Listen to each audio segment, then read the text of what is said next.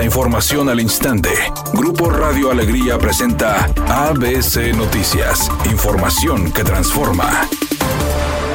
El recién nombrado y virtual gobernador interino Luis Enrique Orozco aseguró que su designación en el Congreso incluso fue avalado por Samuel García en aras de terminar la crisis política que prevalece en Nuevo León. En una entrevista con Carlos Campos para el noticiero de ABC Noticias, el ex vicefiscal de Ministerio Público aclaró no tener una vinculación partidista y destacó que buscará que prevalezca el diálogo. Muestra de ello, un mensaje que envió al gobernador en funciones y al secretario de Seguridad Gerardo Palacios Pámanes. Además, tratará de buscar al encargado del despacho, Javier Navarro. Asimismo, tras las recientes declaraciones que Jorge Álvarez Maínez, coordinador de la precampaña de Samuel García, hizo a través de la red social X, al calificarlo como el responsable del caso de Bani Escobar y de ser designado por orden del presidente nacional del PRI, Alejandro Alito Moreno. Lamentó que se utilice ese tema para determinar su desempeño en la fiscalía.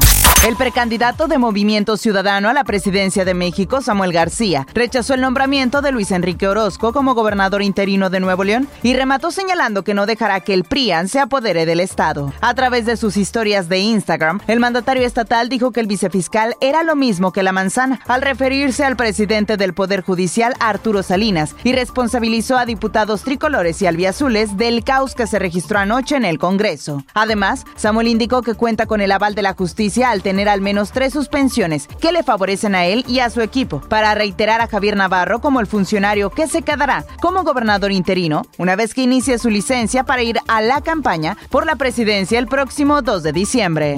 La Cámara de Diputados aprobó por unanimidad reformas al Código Penal Federal y Código Civil Federal para tipificar como delito la violencia vicaria, que consiste en la sustracción, agresión o amenazas contra los hijos para causar daño a las madres y desatenderse de sus obligaciones económicas. Con esa reforma, la violencia vicaria será castigada con prisión de hasta cinco años y tres meses, así como la pérdida de la patria potestad de los menores. La violencia vicaria incluye amenazar con causar daño, ocultar, retener o sustraer a los hijos o utilizarlos para descalificar la figura materna. ABC Deportes informa la actividad para hoy en la Europa League a las 14 horas el Marsella frente al Ajax y en la Liga MX a las 19 horas Puebla contra Tigres, a las 21 horas Chivas frente a Pumas.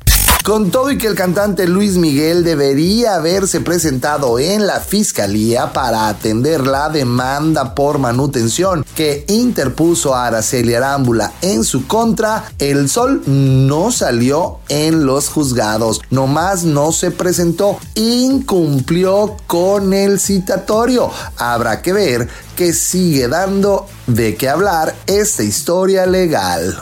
La temperatura actual en el centro de la ciudad de Monterrey marca 25 grados centígrados. Mi nombre es Claudia Guale. Buenas tardes. ABC Noticias, información que transforma.